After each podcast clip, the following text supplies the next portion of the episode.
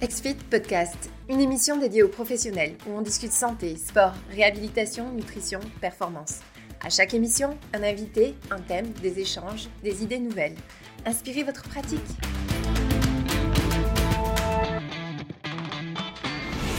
Eh ben, bonjour à tous. Euh, je suis super, super contente de vous retrouver sur cette table ronde, du coup 100% féminine à l'occasion d'Octobre Rose. Pour les habitués des webinaires XFIT, d'habitude c'est Étienne qui fait l'animation et il a laissé toute la place aux femmes, en honneur des femmes pour Octobre Rose. Donc euh, c'est aussi pour ça qu'on trouvait pertinent de faire cette thématique qui est à nous super importante et euh, on a regroupé euh, des, des, des, super intervenantes euh, autour de cette table ronde virtuelle que je vais vous présenter dans, dans un petit instant.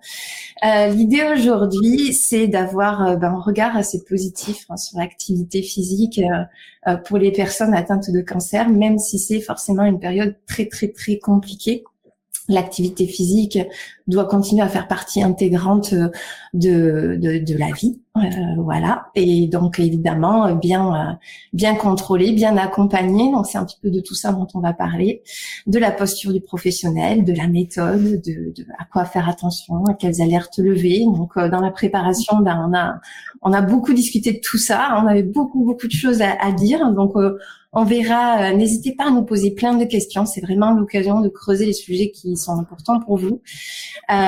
déjà, j'avais une première question à vous poser dans dans les, les, les petits sondages, c'est euh, d'où vous venez? Donc, si vous allez à droite, à côté du chat, vous avez l'épaule pour savoir un petit peu de quel pays vous êtes, parce que l'approche va être différente. Donc, on va beaucoup parler euh, au niveau culturel de comment ça se passe au Québec versus en France.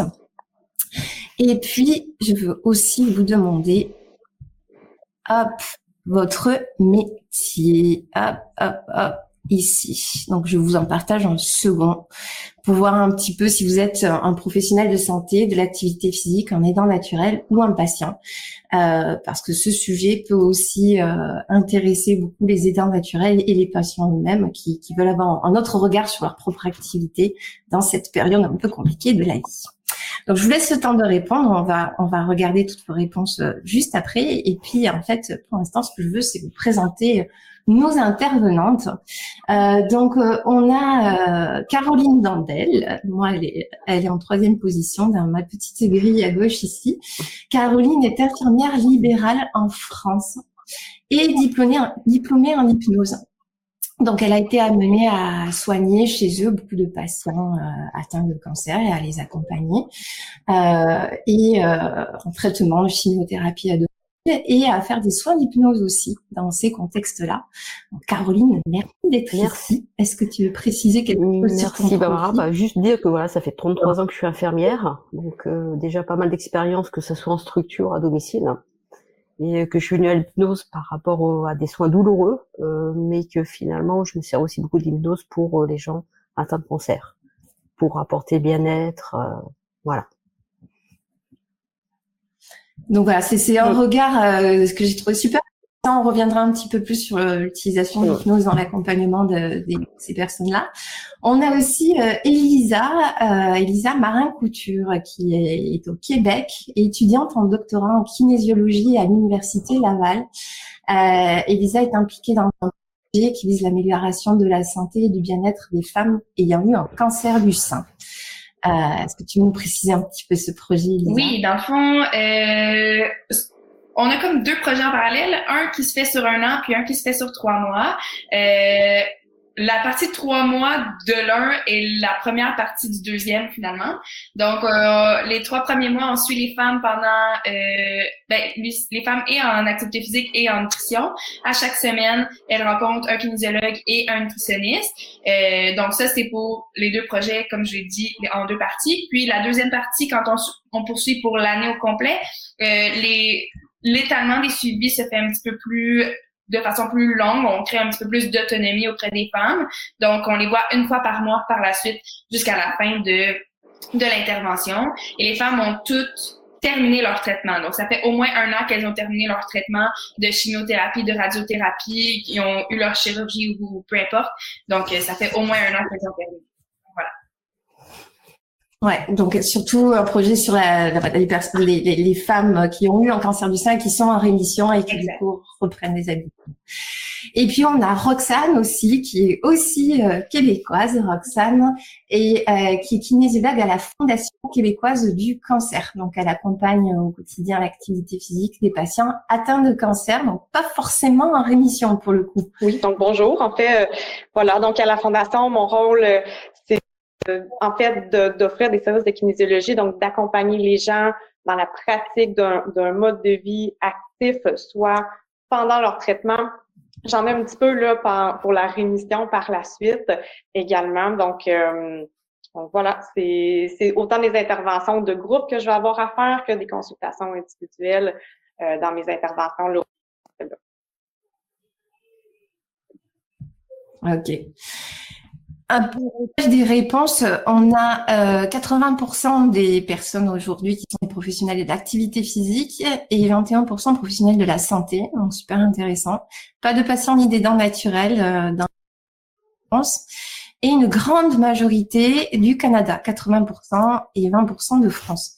Euh, alors en intro, ce que, ce que bon, vous avez, vous êtes beaucoup de Canadiens à, connaître beaucoup le métier de, métier de kinésiologue, mais en France, on, on sait pas un, métier structuré euh, de la même façon.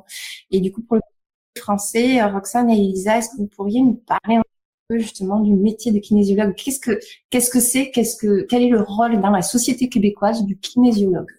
Ben, je peux y aller. En fait, euh, on est, euh, notre modalité principale en tant que kinésiologue, c'est l'activité physique. On est vraiment spécialisé dans une prescription d'exercice pour euh, que, que, la population générale puisse en bénéficier des bienfaits. Donc, on a un petit peu deux branches là. Donc, une portion qui est un petit peu plus sportive avec les athlètes. On va parler de physique.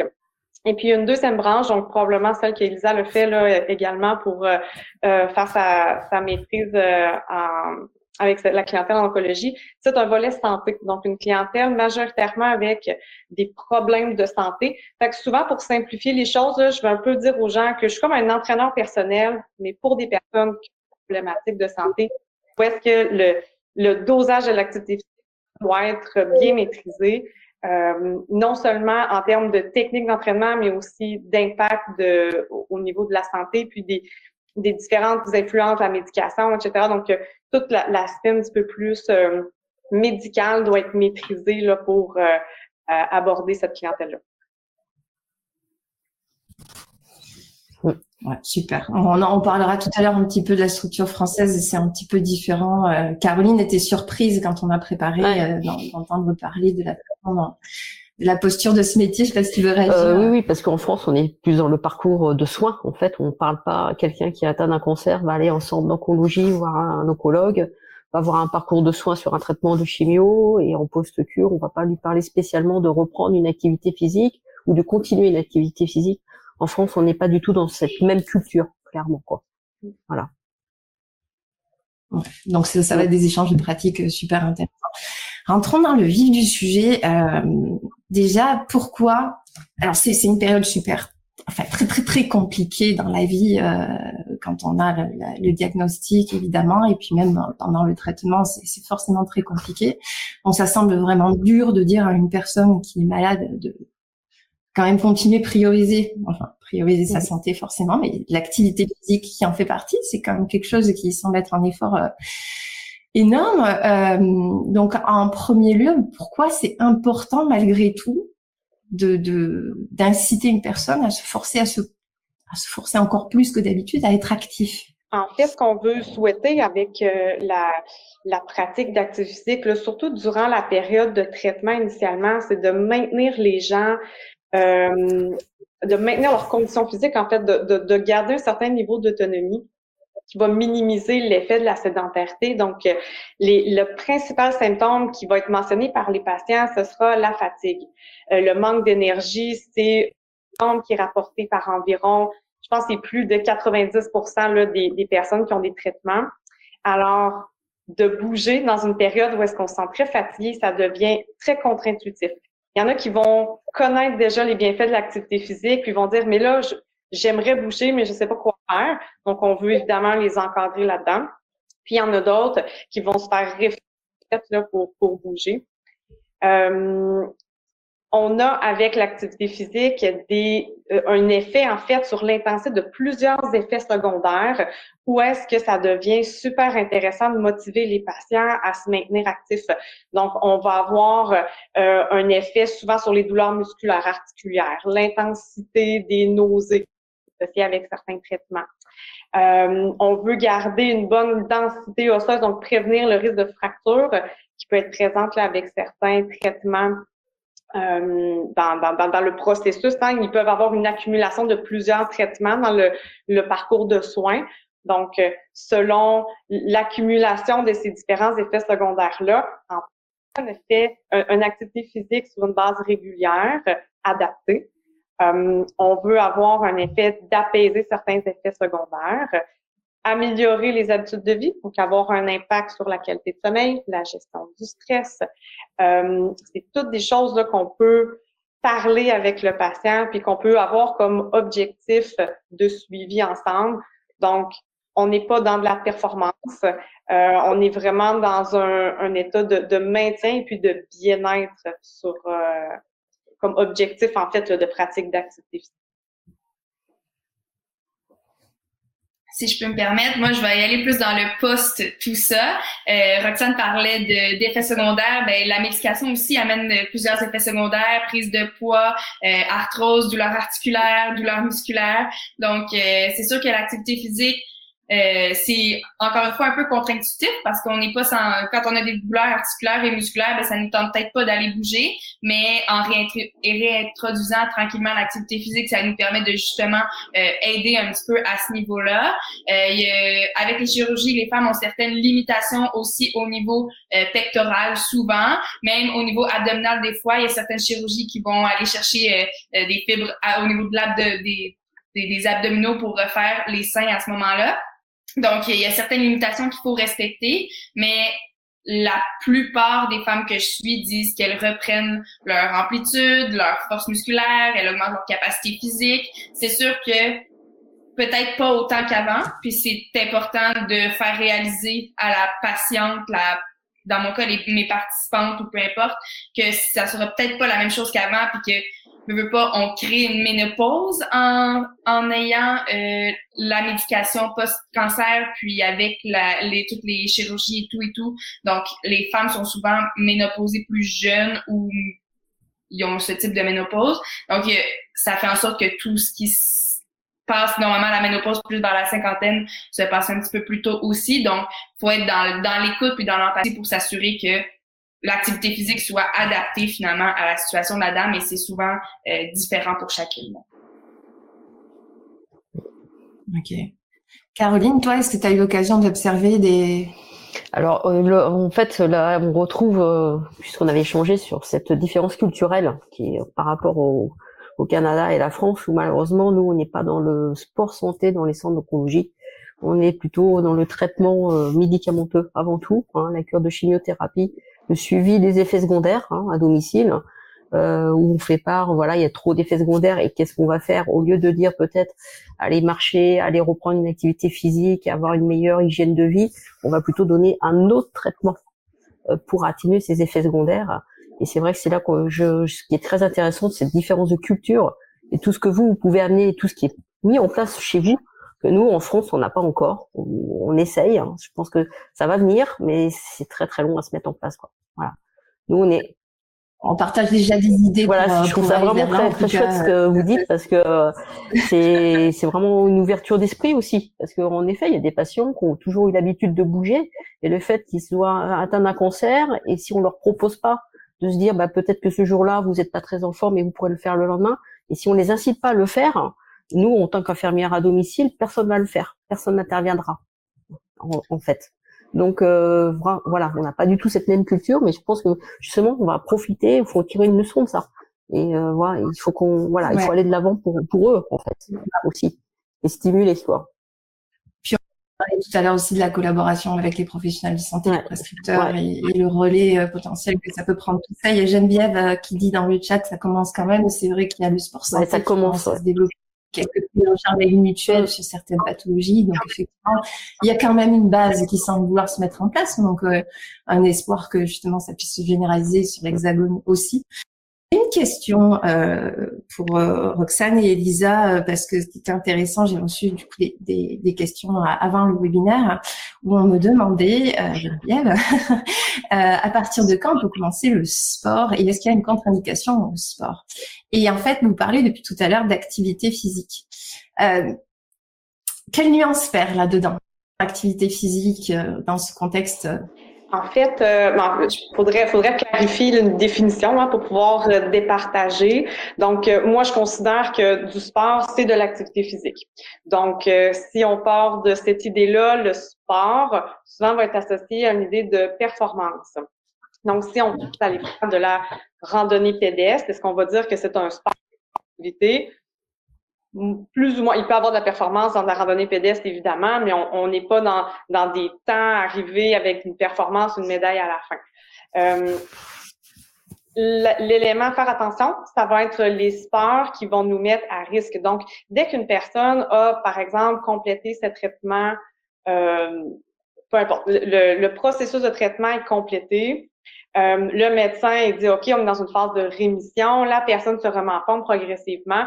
Dès qu'elle sent qu'elle est capable de faire une, discipline sportive avec en fait qui va être un petit peu plus intense, élevée, mais on, peut y aller. Il euh, faut juste que cette, cette progrès, faut qu'il y ait une progression. On passe pas de de faire de l'activité qui est de faible intensité à intensité intense euh, en claquant des doigts. Il faut qu'il y ait une progression qui s'installe. Par la suite, ben, tout ce qui est sport de contact, sport à risque de chute, vont être à faire attention. Donc, euh, on, parle euh, principalement de cancer du sein, là, donc euh, autant ça c'est ta clientèle. Euh, ce qui est important, la prévention pour le cancer du sein, ça va être la prévention du lymphodème.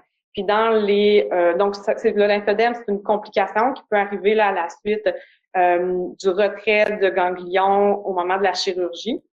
Et puis, ce que ça fait, c'est que le, le membre atteint euh, va devenir, il va avoir des, des sensations là, douloureuses, de lourdeur, euh, il va devenir touché. Euh, on va parler, en fait, ça va, il va enfler. Hein, c'est un des principaux symptômes là, qui vont être rapportés. Donc, il y a une accumulation de lymphe, donc un liquide super riche en protéines qui va venir euh, s'accumuler dans le bras, puis c'est comme si le drainage se fait pas bien. Donc, avec des lymphodèmes, tout ce qui est sport d'impact et, n'est pas recommandé.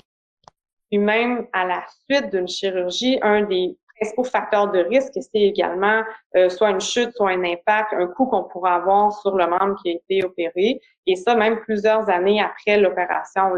Euh, on va parler de, euh, de 3 à 10 ou 15 ans après l'opération, est-ce que la personne est plus à risque de développer Donc, tout dépend du type de cancer, tout dépend du traitement que la personne elle a eu. Euh, la reprise d'un sport avec une intensité plus élevée va dépendre en fait de comment que la personne se sent, où est-ce qu'elle en est rendue dans son processus, euh, la progression qu'elle a eue dans sa pratique d'activité physique et par la suite, ben, les contre-indications sont plus spécifiques à sa condition à elle en termes de cancer de traitement. Donc, je sais pas, si tu quelque chose à rajouter là ou euh, Ouais, ça, je dit, ben, tu sais, l'Organisation mondiale de la santé en a une définition sur l'activité physique qui est tout mouvement squelettique fait partie, qui fait en sorte que on, on dépasse une certaine énergie, fait partie de l'activité physique. Donc, l'activité physique, oui, ça comprend le sport, mais ça comprend les loisirs, les tâches ménagères, euh, les activités, les pauses actives, toutes les activités légères qui entourent tout ça. Donc, dans le cas de, de gens qui sont atteints par une maladie quelconque, euh, une puis l'intensité c'est propre à chacun aussi si je peux dire dans le sens où pour une personne une intensité qui peut être faible pour moi peut être très élevée pour une autre personne à côté donc c'est relatif puis il faut respecter les limites de chacun comme disait Roxane mais si on veut préserver l'autonomie, moi, c'est souvent dans cette optique-là que, que j'aborde mes clients, mes participants, peu importe. Ben, toute activité physique et tout ce qui est qui englobe finalement le mouvement des muscles D'accord. Mm. Ah, merci pour, pour ces précisions-là. Euh, bon, du coup, euh, l'intérêt d'être actif, euh, je pense que le tour est fait. Il faut arriver à trouver un moyen d'être actif, puis rien de tel qu'en alors, on a eu Aurélie et Marie-Lie dans le chat qui disaient l'équivalent, c'est vrai qu'en France, c'est les, les APA, c'est pour c'est les, les, éducateurs d'activité physique adaptée. Donc, effectivement, ça serait l'équivalent kinésiologues québécois dans le sens où c'est vraiment adapté à la situation de la personne et puis vraiment solution, etc. Euh, on reparlera, euh, c'est intéressant parce qu'Aurélie mentionne le contrat qu'elle avait euh, euh et qui s'est arrêté à cause d'un manque de budget de la part de la Ligue contre le cancer qui finançait plus. On reparlera aussi du financement de la Fondation du, du cancer du Québec. C'est vrai que les montages financiers qui sont derrière tous ces, toutes ces aides à l'accompagnement, bah, ils, sont quand même euh, hyper importants pour que les personnes puissent bénéficier d'un accompagnement adapté. Donc au final, euh, voilà, quelles idées on peut avoir euh, collectivement et puis culturellement pour pousser aussi cet élan-là. On, on, y revient un petit peu plus tard. un des sujets qu'on trouvait très important à, aborder, c'est la posture de professionnel. Donc, vous avez l'habitude d'accompagner des gens. et certaines postures, mais dans le contexte du d'un accompagnement d'une personne, d'un patient atteint de cancer, la posture est un peu particulière. Alors Caroline, peut-être que tu veux commencer avec la posture notamment d'infirmière libérale, parce que c'est forcément quelque chose de votre quotidien. on est toujours dans une posture de, de bienveillance, de toute façon, et on est surtout dans l'écoute et l'observation. Et euh, moi, je, avant tout soin, je commence déjà à me mettre au même niveau que le patient, toujours si le patient est couché chez lui dans un lit adapté, hein, euh, ben moi je, me, je prends une chaise, je me mets à son niveau et je prends toujours le temps de discuter, déjà prendre des nouvelles, comment ça se passe. Et euh, voilà, c'est aussi une prise en charge globale. Et cette posture de bienveillance et d'écoute, ben on crée un lien de confiance.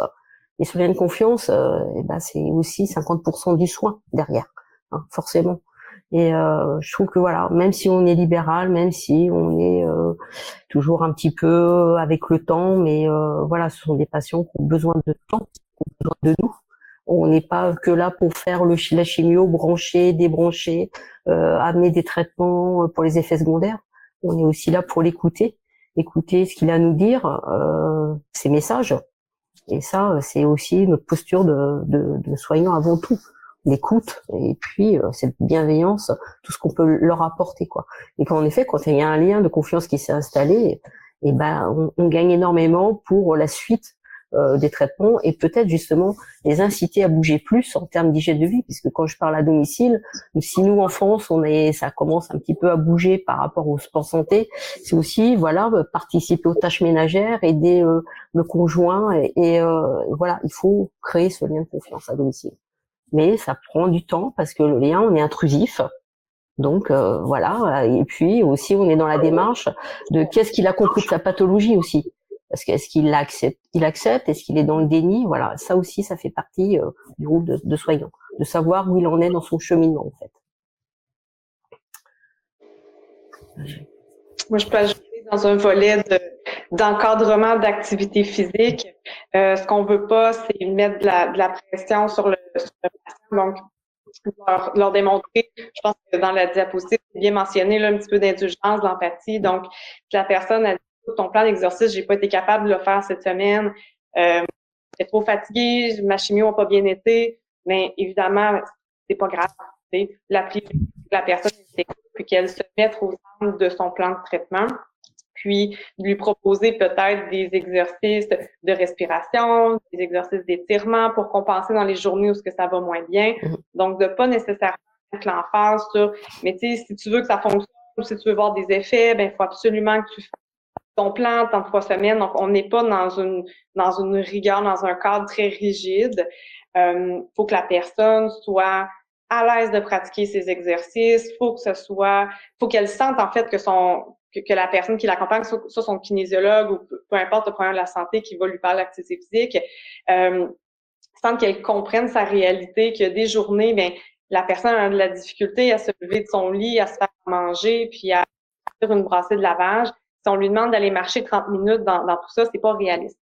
Donc, il euh, faut vraiment, euh, comme, comme Caroline l'a mentionné, c'est diminuer nos attentes à nous en tant qu'entraîneur, en tant qu'intervenant, puis ramener les attentes aussi de la personne, qu'elle se sente pas coupable.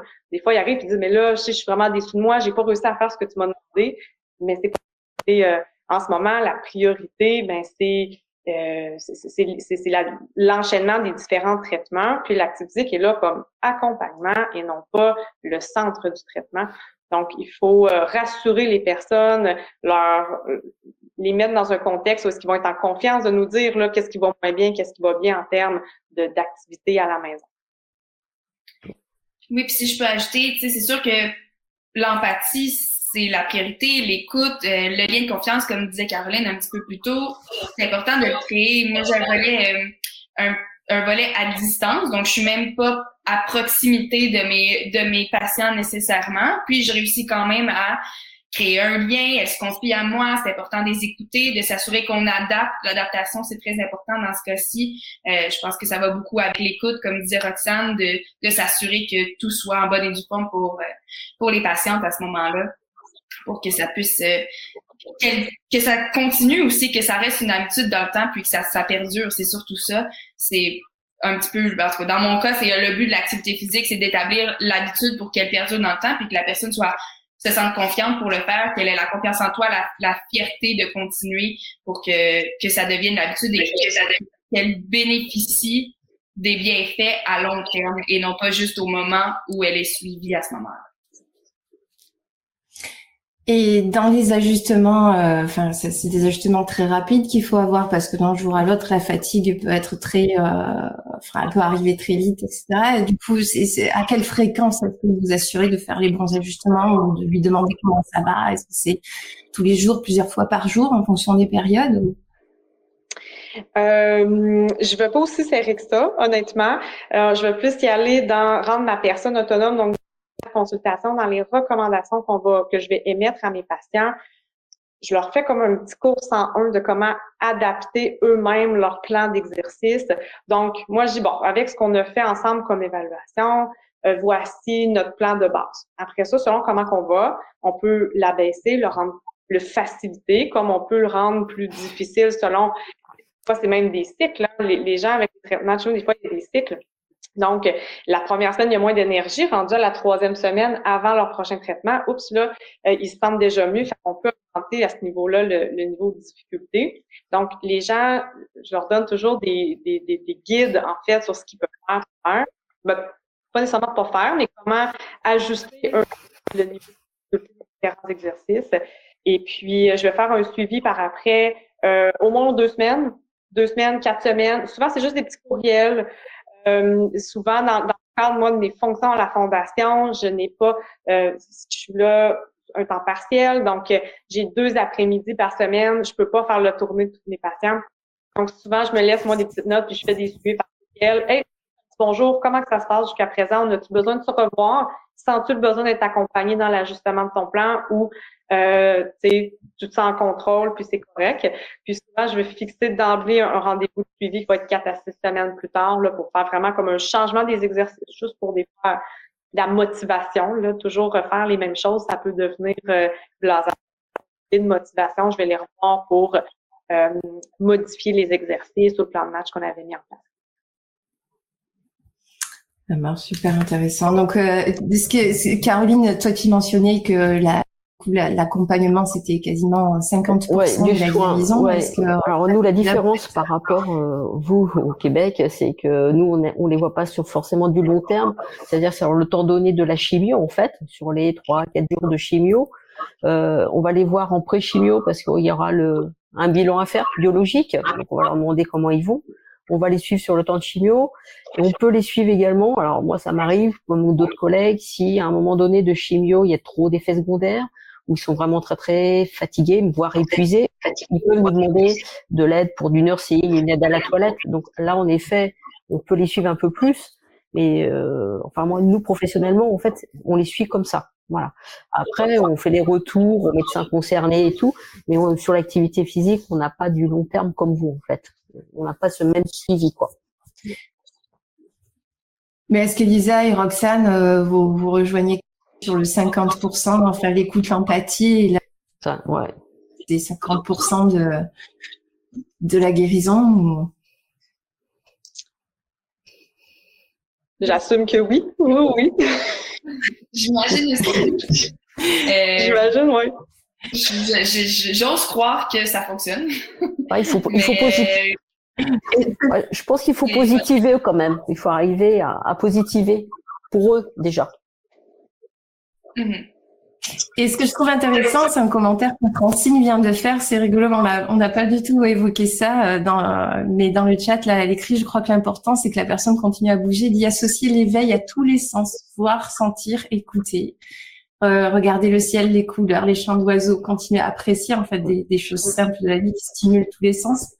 Est-ce que c'est quelque chose que vous considérez dans les accompagnements Mais moi, je priorise des choses que la personne il trouve du plaisir. Donc, si pour elle, en salle d'entraînement, c'est son endroit où elle bouge et elle est bien, ben, je vais prioriser la salle d'entraînement à ce moment-là. Si c'est d'aller faire de la randonnée et justement d'avoir la chance que pour elle, ça la sorte de son quotidien d'aller euh, marcher, justement, sentir, regarder, euh, écouter les, la nature, ben c'est sûr que c'est à prioriser parce que quand on parle d'habitude de vie, notre but c'est que ça se maintienne dans le temps. Donc, elle doit faire des choses qui lui plaît et non pas quelque chose qui est imposé en tant que tel parce que ça restera pas une habitude à ce moment-là. Ouais, ouais, le plaisir. Le plaisir. Mais du coup, être très à l'écoute à ses leviers de, de, motivation, de plaisir, son niveau d'énergie, etc. Donc, euh, on parle énormément d'écoute euh, et de psychologie. donc, au milieu de tout ça, euh, la place du professionnel, j'imagine que ça doit pas être toujours facile de bah, vous êtes forcément personnellement très impliqué. C'est une aventure humaine euh, dans un moment très difficile. Caroline, tu disais, on rentre dans l'intimité des gens, donc c'est vraiment des, périodes particulières. Euh, donc, on, on s'était dit en préparant que ça serait bien de faire une parenthèse sur euh, bah, comment se protéger en tant que professionnel, parce que l'idée, c'est que vous puissiez accompagner un maximum de personnes après aussi, et que du coup, vous, vous puissiez garder votre énergie à accompagner d'autres, même si des fois il y a des mauvaises nouvelles. Alors, est-ce que euh, vous avez des, trucs à donner à tous les professionnels qui, écoutent aujourd'hui pour, euh, pour se protéger, pour pratiquer le plus longtemps possible Moi, en tant qu'infirmière libérale, j'essaie toujours de mettre un cadre, même si parfois, quand on crée ce lien, euh, ce lien de confiance, parfois on peut avoir des affinités plus avec tel ou tel patient. Mais il est important de se mettre un peu un cadre en se disant ben, je suis là pour l'accompagner, que je sais que j'ai d'autres patients derrière et que pour accompagner mes autres patients derrière, il faut moi-même que je sorte euh, de ce patient bien avec moi-même. Et c'est pas toujours facile parce que euh, parce que ça peut faire un effet miroir, ce que euh, le patient va me dire quelque part, hein, parce que ça peut nous ramener à notre vie privée aussi, parfois.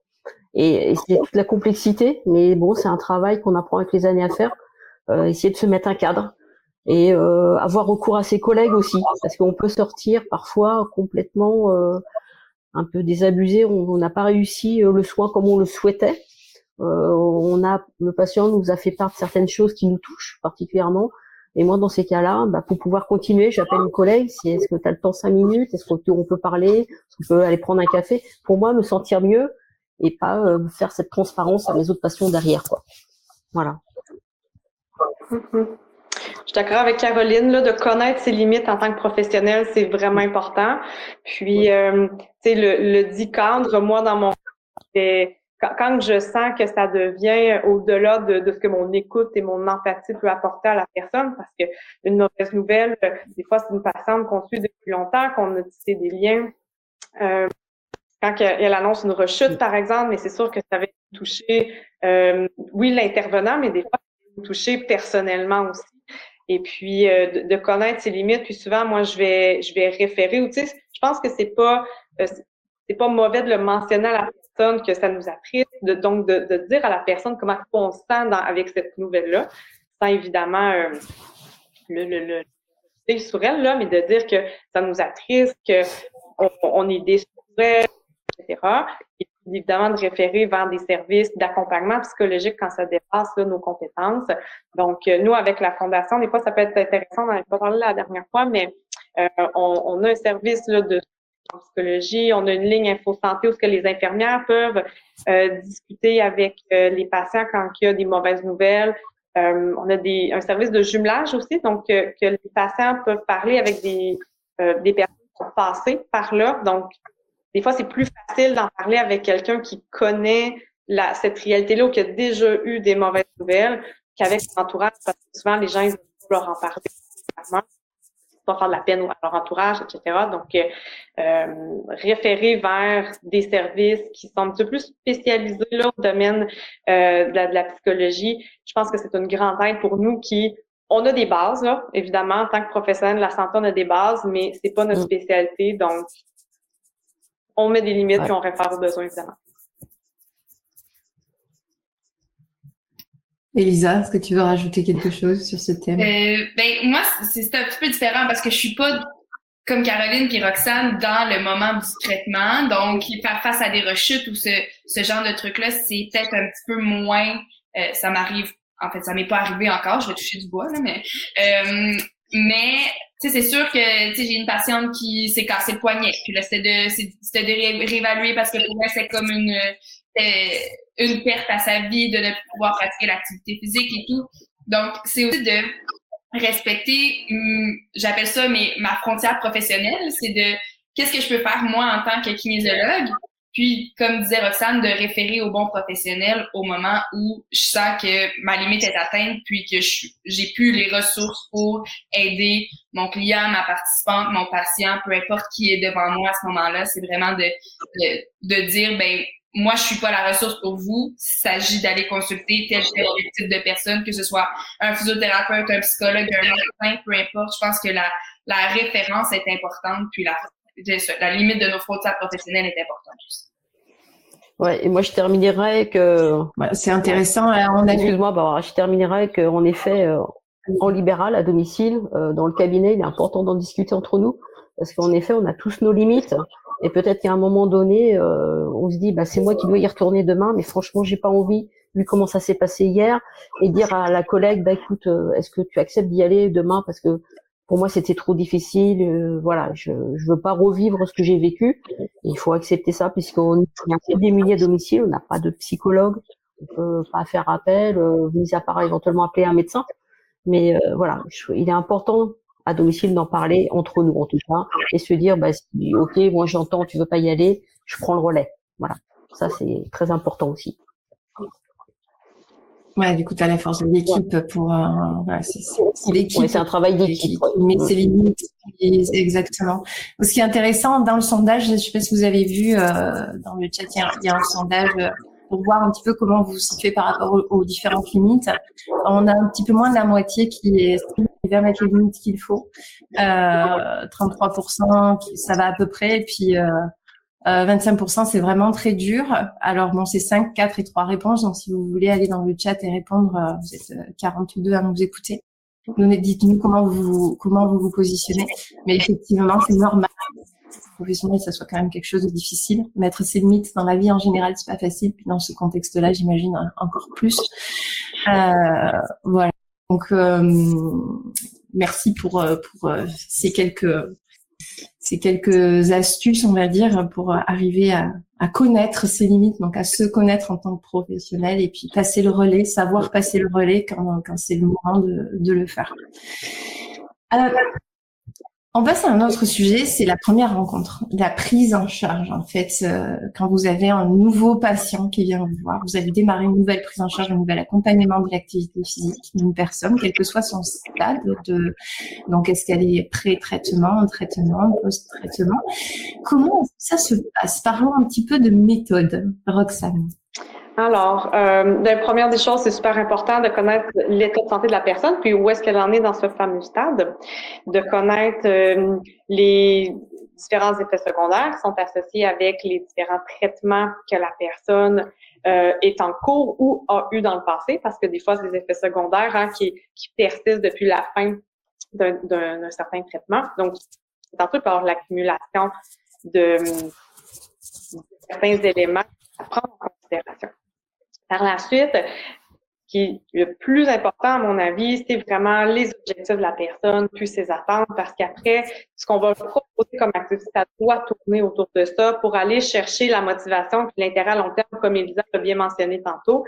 Donc, si on propose quelque chose qui n'a aucun rapport avec la personne, elle, elle a vraiment les intentions, euh, elle n'appliquera pas notre plan, notre plan d'exercice.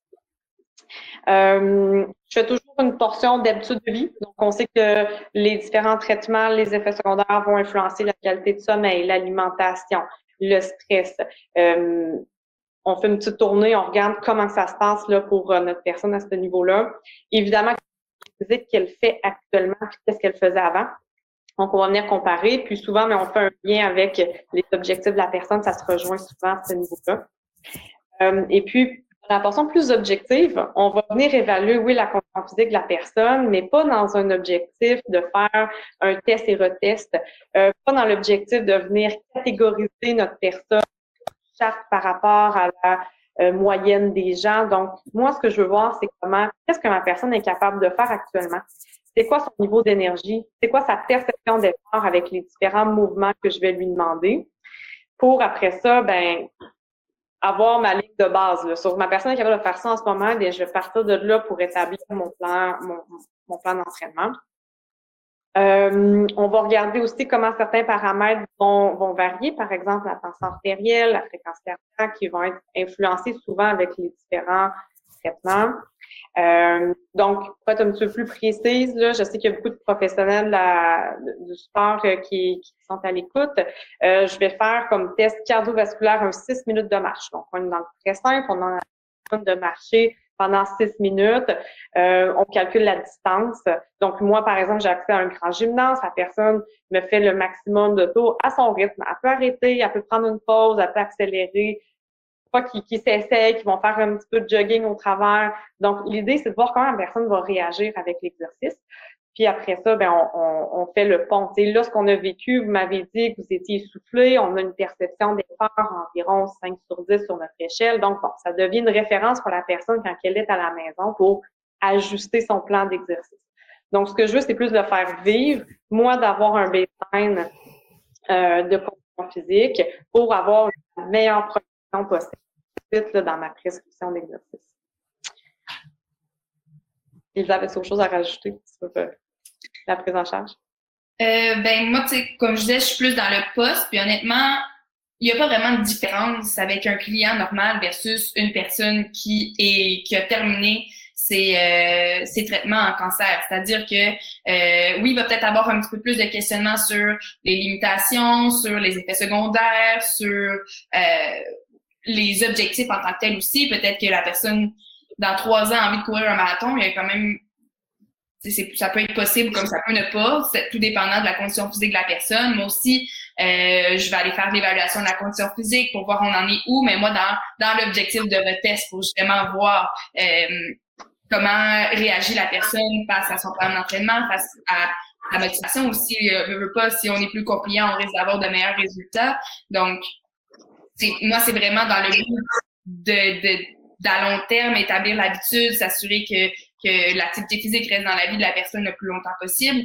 Dans, comme avec monsieur, madame, tout le monde, finalement, c'est le même principe. C'est juste qu'il y a certaines, euh, certains drapeaux rouges qui vont être levés peut-être par rapport à certaines limitations. C'est la seule chose qui diffère à ce moment-là de, de, de, ben, peu importe avec qui, on va demander les limitations et tout et tout. Donc, ça reste un petit peu le même type d'intervention euh, que, que n'importe qui qu'on va rencontrer finalement. Merci. Caroline, toi, tu mentionnais tout à l'heure, en fait, euh, quand, quand tu prends en charge les, nouveaux patients, c'est qu'ils ont eu depuis peu, en fait, le diagnostic. Et non, toi, tu disais que le, le, la première chose que voir où ils en sont par rapport à la nouvelle. En fait, quand ils nous appellent, que ce soit un patient qu'on ne connaît pas, euh, c'est moi, je prends toujours là aussi le temps d'écouter, d'échanger. Je veux savoir où ils en sont par rapport à la, la pathologie, à quel stade ils en sont. Est-ce qu'ils sont dans l'acceptation ou pas, dans le déni, savoir, euh, savoir ce qu'ils ont entendu, ce que l'oncologue leur a dit et eux ce qu'ils en ont compris aussi. Euh, je leur explique comment ça va se passer à la maison avec les traitements. Euh, je leur dis toujours qu'on est toujours disponible pour répondre à leurs questions, que ça soit maintenant ou plus tard. Euh, et puis j'aime bien savoir aussi leurs habitudes de vie à domicile pour justement programmer nos passages, parce que peut-être ce sont des gens qui ont besoin de temps le matin pour se lever, il y en a qui préfèrent qu'on passe plus tôt. Euh, c'est très important aussi de connaître à domicile les habitudes de vie par rapport à, à ça aussi. Voilà, hein, par rapport à faire les futurs soins en tout cas. Voilà. Une petite question pour toutes les trois. On n'a pas forcément parlé de ça, mais c'est Francine dans le dans le chat qui dit sans oublier ses proches. Est-ce que les proches, les aidants naturels, ça fait partie des questions que vous allez poser, vous les considérez de quelle façon? Alors à domicile complètement, hein, parce que c'est un aidant naturel et euh, l'aidant naturel peut aussi bien en souffrance que le patient lui-même. Donc de toute façon, il fait partie intégrale de la de la prise en charge, forcément. Et c'est même peut-être lui qui parfois peut nous alerter sur certains signes, sur certains effets secondaires que le patient n'oserait pas nous dire. Donc en effet, euh, moi je tiens toujours compte de l'aidant parce que l'aidant, euh, il a aussi besoin de notre aide, il a besoin aussi de notre écoute. Euh, si même parfois il n'exprime pas, on le voit bien en arrivant dans une maison, on sent bien un petit peu l'ambiance qui peut régner parfois. Ça, peut être un peu tendu, comme ça peut être très détendu selon les jours, en effet. Et euh, moi, la, prise en charge, elle est globale, mais c'est euh, avec les dents naturelles, le conjoint, ou voilà, en effet. Alors, Roxana et Elisa, vous n'êtes pas à domicile Est-ce que les aidants naturels ont aussi un rôle à jouer? Souvent, euh, quand la personne manque de motivation. Souvent, c'est là que je vais euh, parler plus de, de, de, la famille, des proches, le conjoint, les enfants. Donc, des fois, pour que l'activité physique soit faite plus dans un cadre familial ou avoir un partenaire d'entraînement. Euh, donc, des fois, d'aller marcher avec son conjoint le, ou son conjointe le, le soir, etc.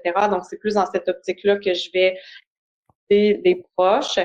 Les rencontres vont souvent vite. On a beaucoup de choses à parler. Donc, c'est plus difficile souvent de poser des, questions sur l'implication des, proches. La question va souvent s'aborder sur la question euh, du, stress, de l'anxiété. Est-ce que, tu sais, je vais souvent poser la question s'ils ont un certain support à la maison, etc. Donc, c'est souvent dans, dans ce cadre-là qu'on va aborder les proches.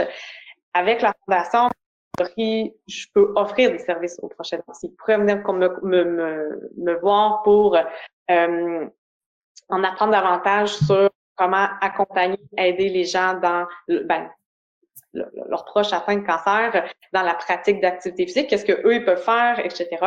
Euh, c'est très rare, par contre, que ça m'arrive. Là, jusqu'à présent, je, en fait, c'est très rare jusqu'à présent. Donc, c'est vraiment les personnes atteintes de cancer qui viennent me consulter principalement là, jusqu'à jusqu'à présent. De mon côté aussi, c'est rare que les proches sont impliqués. Euh, c'est souvent un processus plus individuel. Puis le but, c'est de justement que l'activité physique soit une, activité qui vient de motivation intrinsèque. Donc, on essaie de, comme je disais tantôt, le plaisir de trouver des activités qui, qui intéressent la personne en elle-même. Si elle veut être accompagnée, tant mieux, ça peut être une source de motivation. Mais c'est rare que j'implique dans mon euh, dans, dans mon intervention les, les proches à ce moment. Ok. Ah, merci. On parlait du stress et de l'anxiété. Une petite parenthèse sur l'hypnose. On, présentait, euh, quand j'ai présenté Caroline, je vous disais qu'elle était diplômée en hypnose et que euh, donc Caroline, je vais te laisser parler vraiment de ce sujet qui peut sembler typique, mais moi, ce que j'ai aimé, c'est quand tu m'avais parlé euh, du fait que tu pouvais pour le bien-être des patients euh, qui vont avoir un traitement ou alors une chirurgie. Euh, on peut utiliser l'hypnose pour euh, réduire le stress et l'anxiété et que du coup c'est quelque chose que tu as déjà pratiqué. Est-ce que tu peux nous parler un peu euh, Oui, du coup, en effet, hein, il faut savoir que quand il y a des cures de chimio avec tous ces effets secondaires, hein, ces traitements qui sont lourds, des sources de stress, d'anxiété, donc de fatigue, des troubles de sommeil et donc ça a un impact sur leur vie au quotidien, forcément. Et euh, je me suis rendu compte qu'en pratiquant des séances d'hypnose, juste en leur amenant que du bien-être en fait, un moment de relaxation, un moment qui leur appartient qu'à eux, voilà, qu'un moment pour eux, qui peut durer 45 euh, minutes. Hein. c'est vrai, c'est des séances euh, que je mets en place dans des fins de tournée ou que je reviens à domicile. Euh, la personne le souhaite. Euh, mais voilà, c'est l'occasion pour eux de prendre un moment pour eux et qu'ils retrouvent un, un moment de, de, paix avec eux-mêmes en fait. Quelque part, c'est voilà un moment de détente, de bien-être. Et euh, je, me sers aussi de l'hypnose pour euh, les préopératoires. J'en ai fait il y a pas longtemps d'ailleurs. Pour une récidive de cancer du sein, euh, troisième récidive de cancer du sein. Donc chirurgie, chirurgie aussi ganglionnaire, donc quelqu'un qui était énormément stressé euh, qui pleurait d'ailleurs même avant la séance, qui a pleuré pendant la séance. Et pour info, euh, c'était donc le matin, fin de matinée. Euh, je connais la fille de cette patiente qui m'a appelé en disant eh ben, maman est partie à l'intervention avec le sourire. Voilà. C'est juste un moment pour leur dire, pour les apaiser et leur dire que tout va bien se passer. Alors après, moi, je les accompagne. Hein. En hypnose, c'est juste de l'accompagnement. C'est pas moi qui fais le travail. Je leur demande juste euh, d'aller euh, laisser leur inconscient aller chercher des ressources. On a tous des ressources en nous qui nous permettent d'aller mieux, hein, qui permettent. Euh, et donc, je les accompagne pour aller chercher des ressources. Et eux, ils font le travail. Et puis, je leur apprends aussi, s'ils le souhaitent, l'auto-hypnose. Parce que ça peut leur servir à un moment T. À un moment donné, ils se vont pas très bien d'une journée. moi, je, je, leur propose de les apprendre à les séances d'auto-hypnose justement aller chercher ces, ces ressources qu'ils ont en eux, apprendre à les gérer, apprendre à gérer ce moment pour eux. Et c'est vrai que ça, j'ai vu des résultats euh, fabuleux, des gens qui ne sortaient plus de chez eux à cause des effets secondaires, à cause, aussi euh, de les dents qui étaient en souffrance. Donc c'était aussi pour protéger les dents.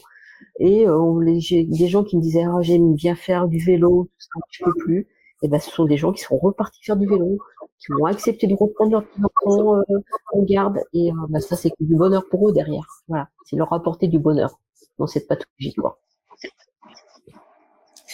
C'est super cool. Euh, donc, pour information, Caroline, donc est infirmière libérale et a monté une, une qui s'appelle les Roses Libres, qui est une équipe de trois infirmières libérales en France qui va participer au Rose Trek. Donc le Rose Trek, c'est une, une, activité sportive pour collecter des dons. Il y en avoir beaucoup pour euh, la Ligue euh, du cancer du sein. Pour le ruban rose, en fait. du coup, euh, pour le ruban rose, voilà. Et puis là, je vais vous partager un lien si j'ai vous avez envie, en fait, il est possible, en faisant un don à l'équipe des Roses Libres, de, de, des Roses Libres, d'offrir des séances d'hypnose. Donc, euh, Caroline pourra faire des séances d'hypnose et les offrir à des patients et donc apporter un moment de, voilà, un, bon moment dans une situation comme euh, celle qu'elle a, qu'elle vient de mentionner.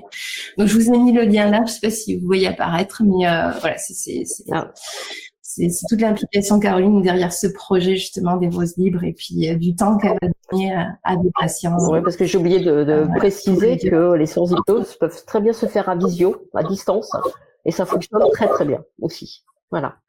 Hein, donc c'est une autre manière de faire, mais il faut vraiment vous rassurer. Euh, je, je l'ai fait il y a pas longtemps. Alors pas dans le cadre du cancer du sein, euh, pour la phobie de l'avion, et euh, ça se fait vraiment très très bien. Ça se réalise très bien, en toute confiance, en toute sécurité, et donc il y a, aucun souci. Alors en effet, voilà, moi j'ai créé les roses libres avec euh, deux collègues infirmières libérales pour faire un trek pour soutenir le ruban rose parce qu'on est infirmière libérale, alors certes on soigne euh, nos femmes, les femmes atteintes de cancer euh, du sein, mais c'est aussi euh, à titre privé qu'on fait. Voilà, il y a le titre, il y a professionnel et à titre privé.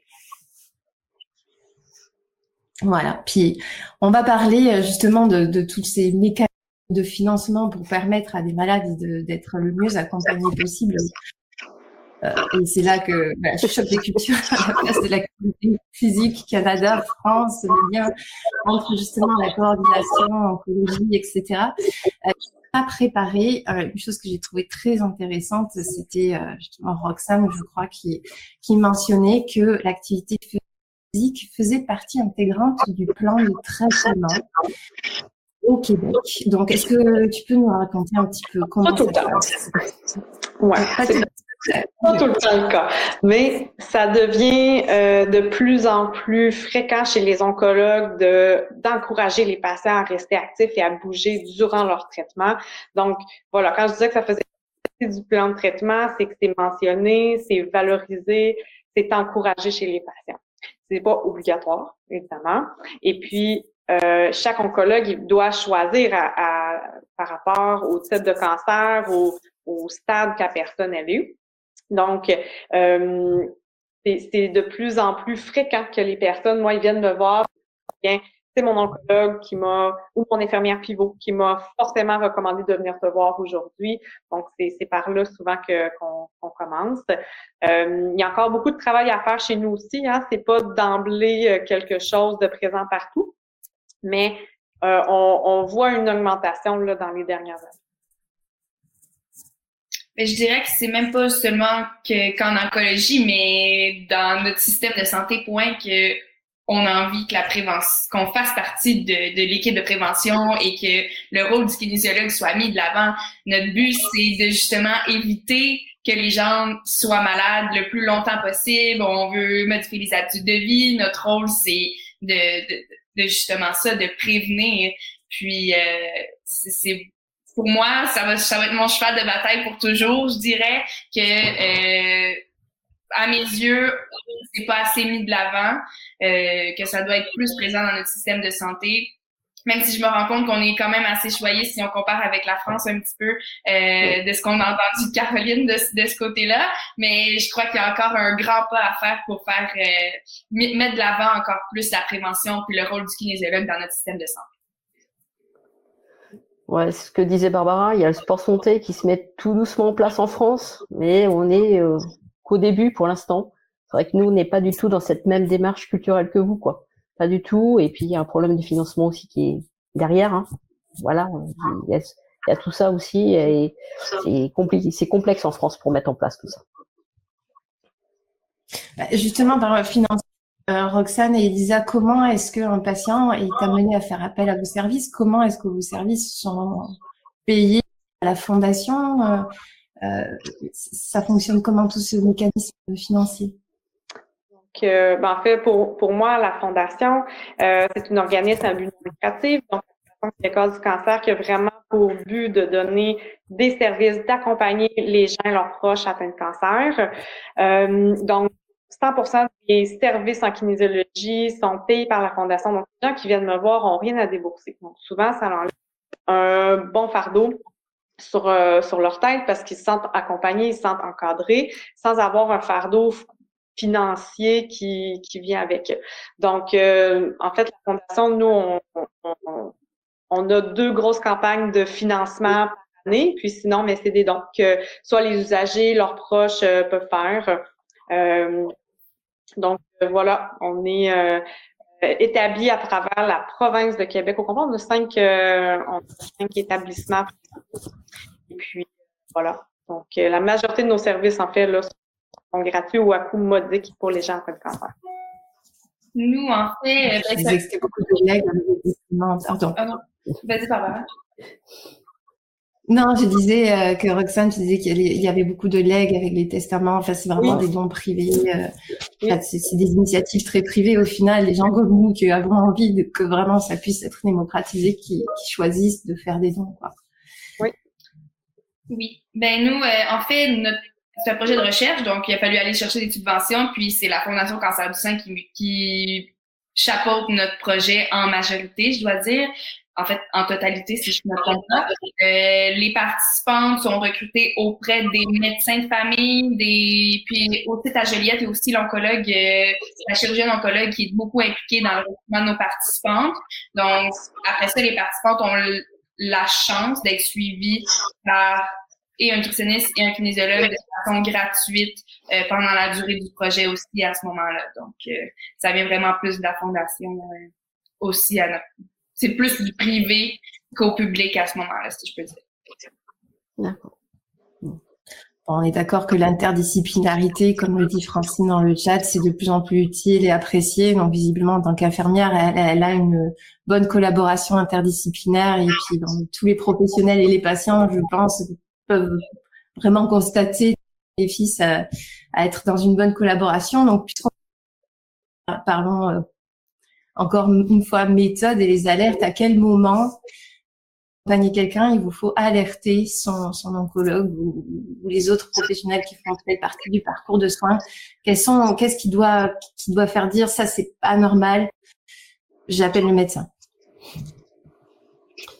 Alors, euh, une douleur euh, qui est inhabituelle, qui augmente, qui une sensation plus diffuse, puis surtout qui réveille, qui, qui va être présente la nuit, qui va empêcher la personne de dormir. Euh, on va parler de d'intensification des effets secondaires. Donc, si la personne a dit là, tu sais, c'est d'un traitement à l'autre, c'est pire, bon, mais sont dans le processus de traitement, ils vont d'emblée aller voir euh, leur médecin ou leur, euh, leur infirmière, puis voir avec ça. Euh, je pense qu'en tant que kinésiologue, là, on les voit souvent, et puis des fois, les douleurs qui vont être un petit peu à l'écart. Donc, je parlais du lymphodème entre autres tantôt, là, donc je pense que ça fait partie d'un rôle qu'on a de dépistage. Hein. Quand on a une patiente qui mentionne les différents effets, ben, on peut lever la main puis référer évidemment rapidement. Euh, nous, ici au Québec, c'est plus facile de passer, comme je le mentionnais, par les infirmières pivots que par l'oncologue directement.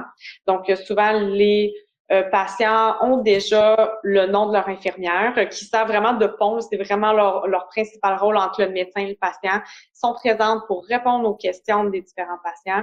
Alors, euh, souvent, moi, je vais communiquer avec eux quand j'ai des, soit par exemple, je vais la commence à avoir des, des étourdissements, des qu'elle dit à la maison qu'elle a chuté, donc on va prendre l'avance et on va communiquer avec l'équipe de soins.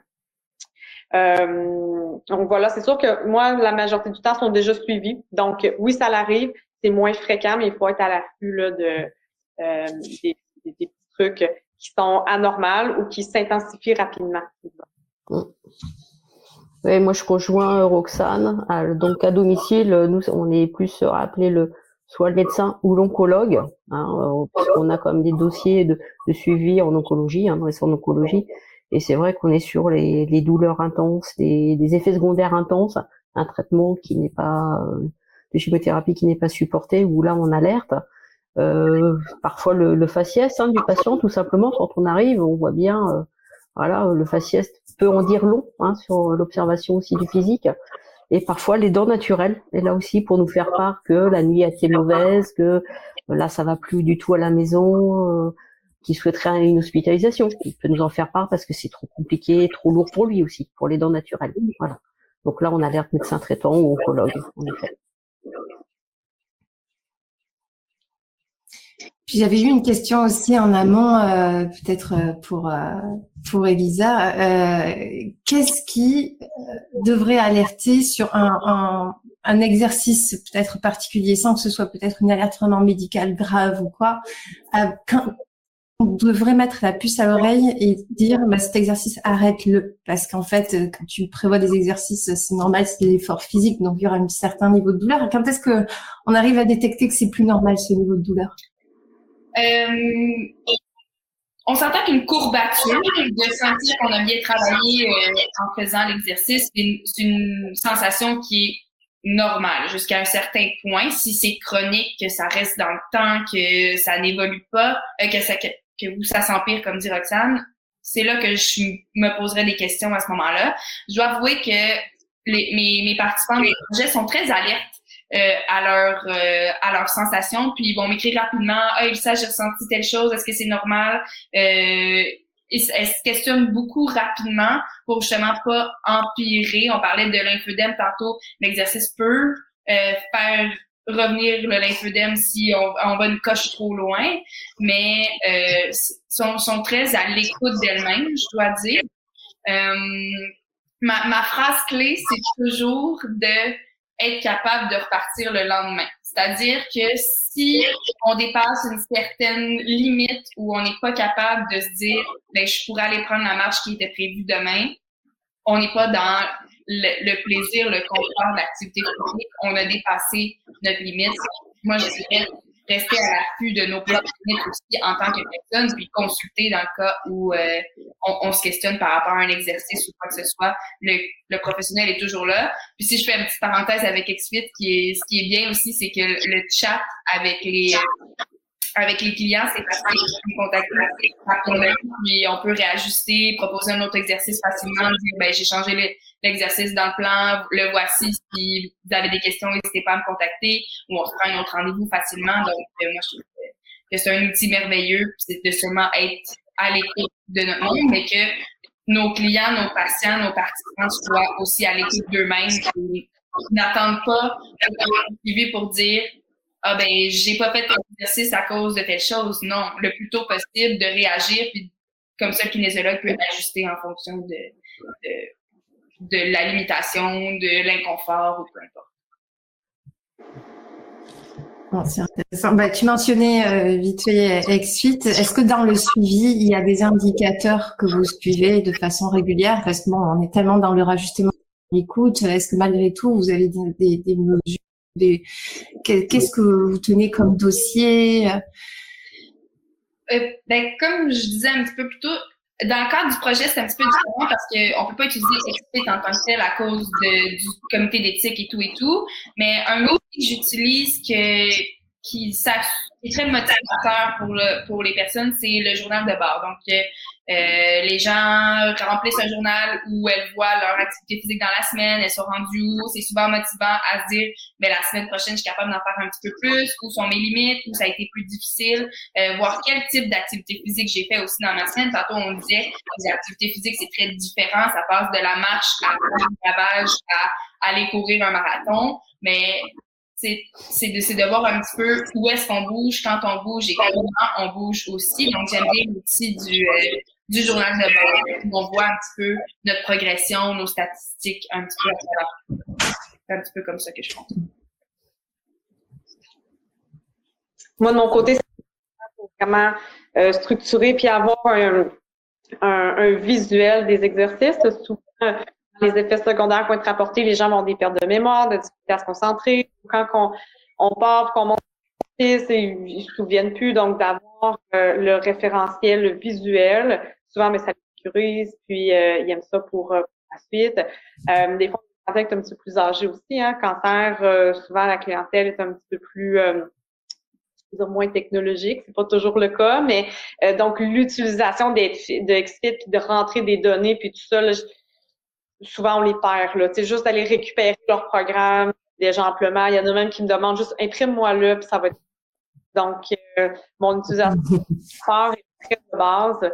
Euh, mais ça remplit là, vraiment les, les besoins qu'on qu'on peut avoir euh, pour le moment. ceux qui sont plus à l'aise, euh, Lisa l'a bien mentionné, le journal de bord, là, de, de, de venir euh, placer quand est-ce qu'ils font leur entraînement, puis tout ça, là, c'est vrai que ça a une belle touche de motivation pour la majorité.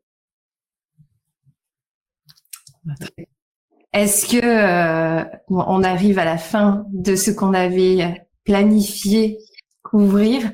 Euh, ce qui est intéressant d'un commentaire de Marilyn, mais je pense que Roxane, tu l'avais abordé, il faut faire attention dans les alertes à tout ce qui touche au niveau cardiovasculaire, vu la cardiotoxicité de certaines signaux.